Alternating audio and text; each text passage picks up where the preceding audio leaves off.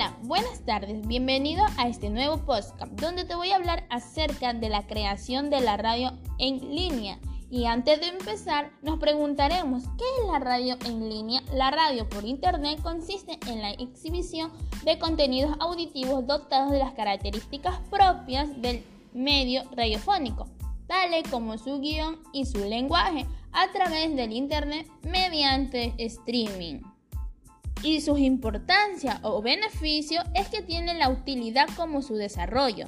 El más claro ejemplo en la actualidad es que se da con los radios independientes que transmiten su señal por medio de sus páginas web, promoviendo una nueva forma de escuchar la radio y culturalizando las masas.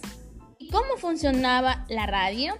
La radio emite una señal de ondas que debe unirse a otra señal de ese mismo tipo para poder ser transmitida. Básicamente es una onda que debe buscar un canal, a lo que se logra mediante la configuración de la radio para poder transmitir datos de una forma correcta entre los dispositivos. Y esto es muy importante para el desarrollo de las sociedades, en especial para los países en vías de desarrollo. La radio es un medio de difusión más personal para el oyente como un medio de comunicación que está centrada a lo que es propio de su naturaleza. ¿Y qué debemos de utilizar para crear una radio online? Te voy a dar los siguientes tips.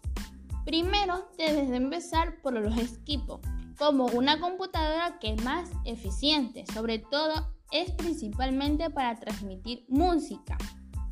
A su vez, debes de contar con un micrófono integrado para hacer el uso propio, que interviene con el hablar de las personas y mezclar los diálogos con canciones, que es más recomendable invertir en una pequeña consola o mucho mejor con una tarjeta USB.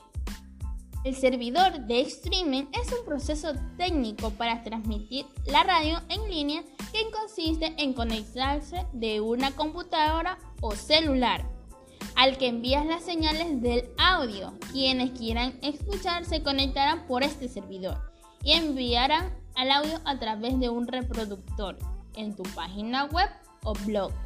Software. El software, una vez que te has registrado en cualquiera de estas plataformas, recibirás los datos de acceso al servidor para iniciar la transmisión, una dirección IP y un puerto, una contraseña y si es software privado, Puedes hacer un punto de montaje y un usuario si es de forma de software libre. Ahí existen algunas plataformas que nos pueden ayudar con este software, como es Feno FM, GIS TV, Caster FM, que tiene más de 400 oyentes y obliga a usar su player.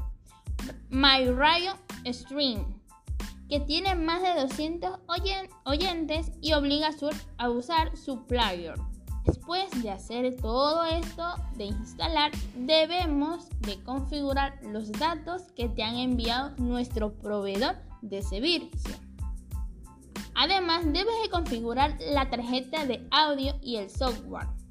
En este paso se dependerá mucho de los equipos y del sistema operativo que se esté usando.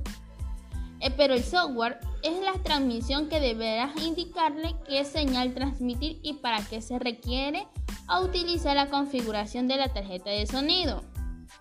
Debes de conseguir un reproductor para que te escuchen, para que la audiencia se conecte a tu radio, siempre debes de ofrecerle un URL del streaming compuesta por IP puerto punto de montaje, al abrirla puedes cualquier navegador escuchar automáticamente tu radio.